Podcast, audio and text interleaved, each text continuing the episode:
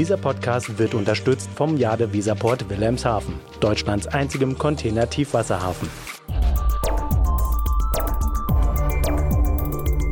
DVZ, der Podcast. Hallo und herzlich willkommen zu einer neuen Folge des DVZ Podcast. Ich bin Carla Westerheide und bei mir im Studio ist mein Kollege Oliver Link. Hallo Oliver. Hi Carla. Oliver, wir haben ja schon drei Folgen zu dem Thema Nachhaltigkeit in der Luftfracht aufgenommen. Einmal aus Sicht einer Airline, dann aus Sicht eines Flughafens und aus Sicht einer Spedition. Einer fehlt uns noch. Wer ist das?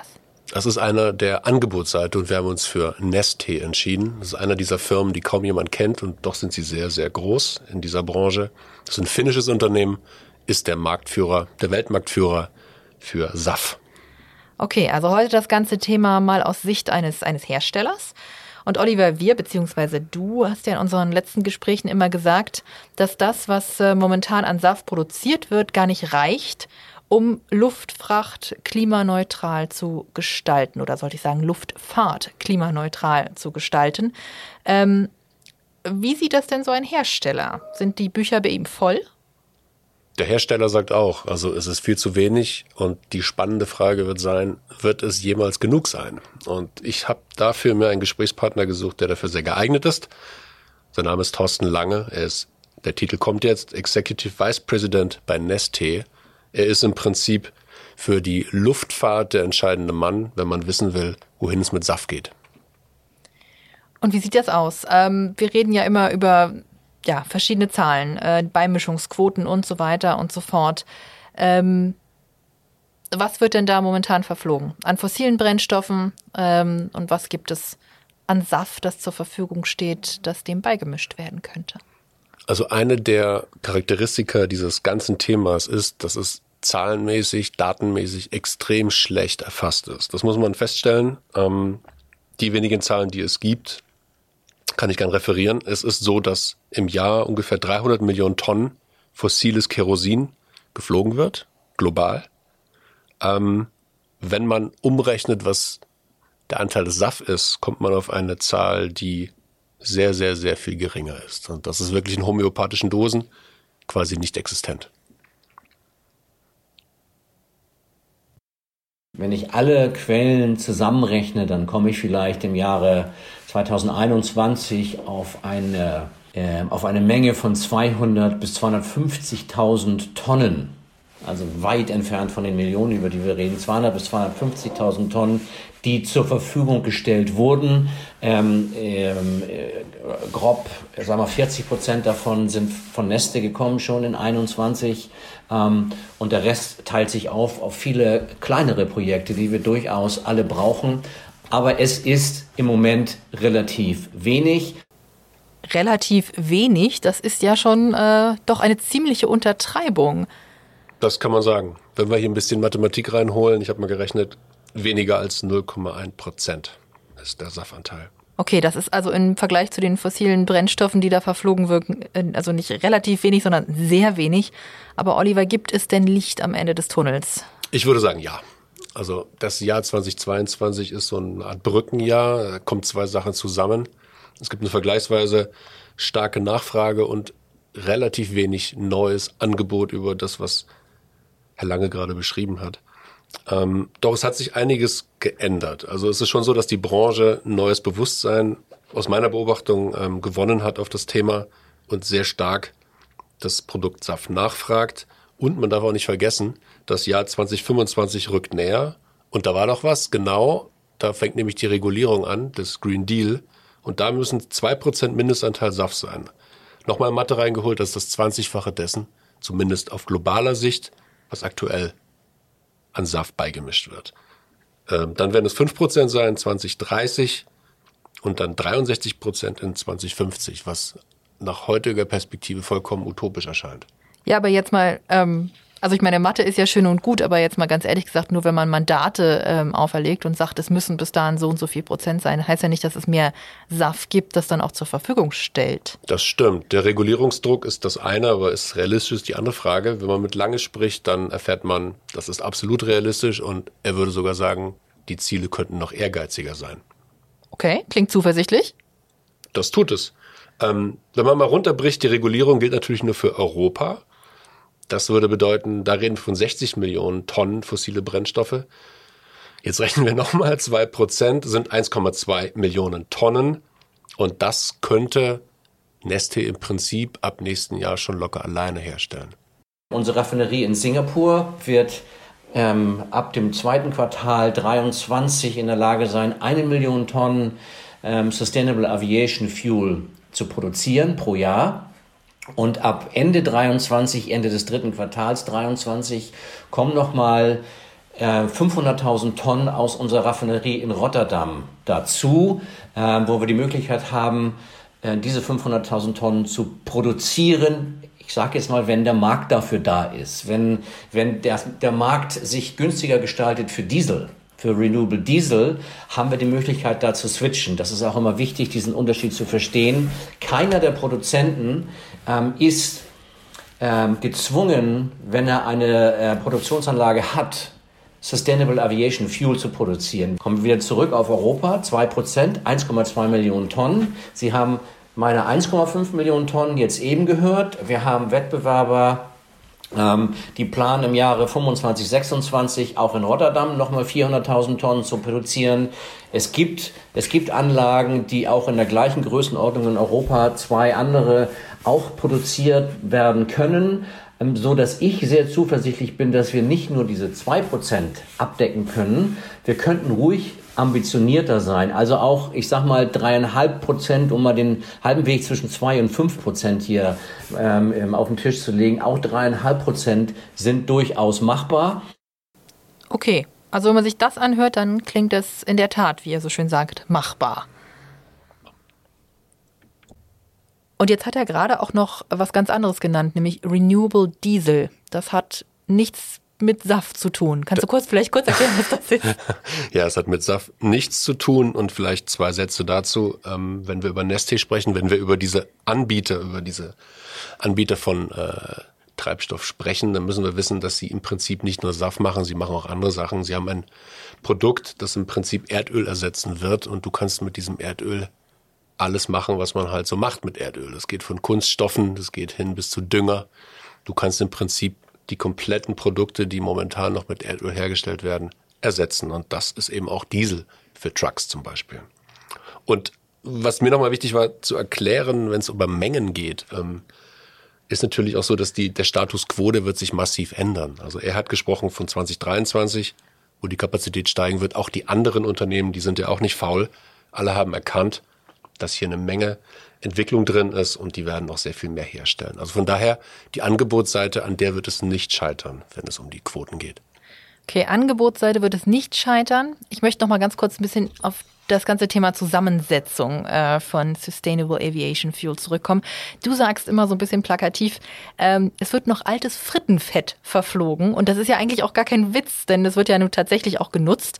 Aber jetzt mal ganz ehrlich, wie viele Pommes muss die Welt essen, damit Flugzeuge nachhaltiger fliegen? Jede Menge, jede Menge. Und ich glaube, ich habe ihn sogar Ähnliches gefragt, ob man so viel Fritten überhaupt essen kann, wie man braucht, damit die Flugzeuge alle fliegen. Und im Prinzip bringt das ein Thema äh, auf den Punkt, das natürlich auf der Hand liegt. Also momentan wird SAF hergestellt aus biologischem Material.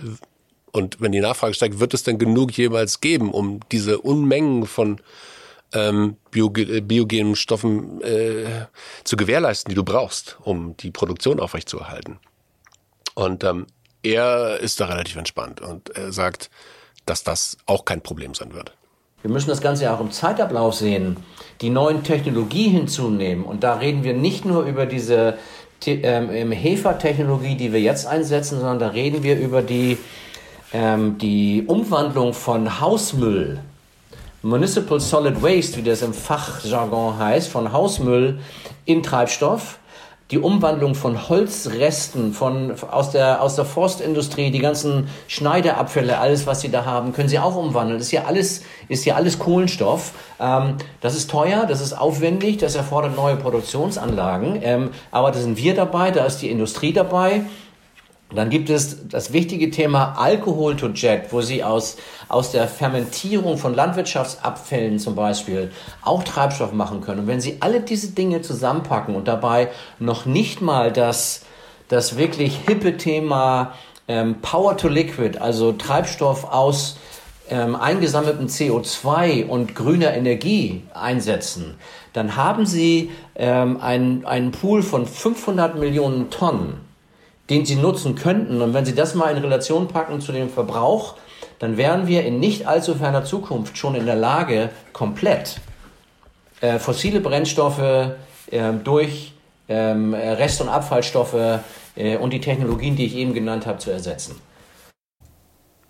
Das Interessante an dem, was er sagt, ist, äh, das ist mir auch ganz wichtig, dass man das versteht, dass im Prinzip heute schon mit den bestehenden Technologien die gesamte globale Luftfahrtindustrie ähm, mit SAF fliegen könnte.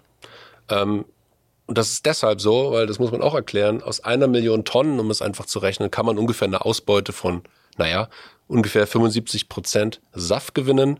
Er redet von 500 Millionen Tonnen. Wir müssen jetzt nicht wieder Mathematik hier betreiben, aber man kommt über einen Daumen über eine, über eine, über eine Menge von Saft, die über 330 Millionen Tonnen hinausgeht. Das finde ich eine extrem äh, interessante Information. Und das ist ja jetzt, wir reden ja jetzt auch noch über das Thema, er hat ja Hausmüll genannt, das ist ja wirklich interessant. Also die ähm, Neste geht davon aus, sie können eigentlich alles in ihre Maschinen schmeißen und am Ende ähm, ja, grünes Kerosin gewinnen. Und er hat auch noch das ganze Thema Power to Liquid angesprochen. Das ist ja dann sozusagen nochmal eine ja, ein, ein nächster Schritt der Wasserstoffherstellung, kommt nochmal CO2 am Ende dazu, dann hat man grünes Kerosin. Aber Stichwort Wasserstoffherstellung, Wasserstoff wäre ja auch eine Möglichkeit. Warum ähm, sagt Lange denn, nö, SAF ist eigentlich besser? Warum konzentrieren Sie sich nicht auf ja, andere Möglichkeiten? Warum SAF?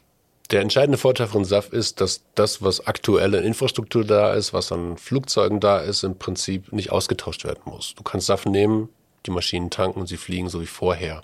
Wenn man über Wasserstoff spricht, wenn man über elektrische Antriebe spricht, dann hängt da sehr viel mehr Aufwand hinter. Und losgelöst von der Frage, ob das realistisch ist, es wird auch Leute geben, die in Wasserstoff jetzt nicht so viele Hoffnungen setzen würden. Abgesehen mal davon ist natürlich einfach der ganze Betrieb ähm, aufrechtzuerhalten, indem man einfach auf Saft setzt. Das ist im Prinzip ähm, das faktische, der faktische Vorteil von Saft gegenüber den anderen Technologien. Okay, gut. Also ich sehe, man muss nur an einer Stellschraube drehen und nicht gleich an fünf und neue Flieger und neue Leitungen bauen und so weiter und so fort oder neue Infrastruktur. Ähm, so, Oliver, wir arbeiten ja nun bei einer Fachzeitschrift für Logistikwesen. Können wir vielleicht nochmal ganz bewusst über das Thema Luftfracht sprechen? Weil wir immer, wenn wir hier sprechen, wir sprechen ja immer über Luftfahrt oder Herr Lange spricht ja auch immer über das ganze Thema Luftfahrt. Da sind ja Passagierflüge mit inbegriffen. Ähm, ist die Luftfracht weit bei dem ganzen Thema SAF oder sagt sie, nee, die hinkt eher so ein bisschen hinterher und die Passagiere sind, haben jetzt alle hier eine Green Conscience und wollen ähm, lieber grün von A nach B fliegen? Also ich würde sagen, die Luftfracht ist Vorreiter, wenn es um das Thema SAF geht und um emissionsarmes Fliegen. Das hat einfach den Grund, dass die Luftfracht eine andere, sagen wir mal, einen anderen Druck hat, sich tatsächlich auch ähm, zu transformieren. Es ist natürlich durchaus möglich, heute schon, auch äh, wenn du Passagier bist, von A nach B zu fliegen, ähm, SAF einzukaufen. Das ist halt teurer und die meisten machen es nicht. Äh, in der Luftfracht ist es so, dass die Motivation der Versender eine andere ist, weil sie natürlich ihre Kunden wiederum im Kreuz haben, die ihre eigenen äh, Nachhaltigkeitsziele entwickeln und ein Interesse daran haben, ähm, emissionsarm zu transportieren. Du erinnerst dich, wir hatten diese Diskussion über Scope 1 bis 3. Ich natürlich. Mich, ja, natürlich. Ich, ich bin jetzt Turnschuhverkäufer. Ähm, das ist natürlich flapsig gesagt. Ich bin ein Turnschuhhersteller und habe ein Interesse daran, meine Ziele zu erreichen. Und dann muss ich natürlich auch den Transport ähm, CO2-neutral gestalten und werde das meinem Spediteur sagen. Und der Spediteur wird sich dann natürlich Gedanken machen müssen, wie er das umsetzt. Und deswegen hat die Luftfracht bei dem Thema schon einen großen Vorteil. Also ich finde, die Cargo, ob es die Lufthansa Cargo ist, ob es ein DHL ist, wer auch immer, die dürfen alle stolz sein auf das, was sie machen. Denn das ist wegweisend. Ähm, und sie sind in der glücklichen Lage, in dieser Kette zu sein. Nicht nur, dass im Moment die Nachfrage eine besondere ist bei der Cargo, ich rede mal über das Geschäft generell, ähm, sondern eben auch die Akzeptanz ähm, für den für, der, für Sustainability da ist, weil der, der Endverbraucher in der Kette das mitnimmt. Also wenn ich Cargo wäre, ich, ich, ich, ich wäre stolz und ich glaube, das sind die auch. Sie sind stolz. Cargo ist stolz. Das ist doch mal ein schönes Schlusswort, Olli. Unless es gibt noch was, was du noch gerne hinzufügen möchtest. Ich finde auch, das ist ein guter Schluss. Das ist ein guter Schluss. Na gut, in diesem Sinne, liebe Hörer und Hörerinnen, vielen, vielen Dank fürs Zuhören. Lieber Oliver, vielen Dank, dass du da warst. Ja, danke. Ich habe wieder viel gelernt. Ähm, wenn Ihnen dieser Podcast gefallen, gefallen hat, Sie können ihn jederzeit auf allen gängigen Plattformen abonnieren. Dort können Sie uns auch jederzeit Bewertungen hinterlassen. Gute Bewertungen, wenn es irgendwie geht. Ähm, ansonsten Kritik, Kommentare, ähm, Denkanstöße nehmen wir natürlich auch gerne entgegen. Sie können uns auch eine E-Mail schicken an redaktion.dvz.de und natürlich finden Sie uns auch in den sozialen Netzwerken auf Facebook, Twitter und Instagram. Ich sage vielen Dank, bis zum nächsten Mal und bleiben Sie gesund.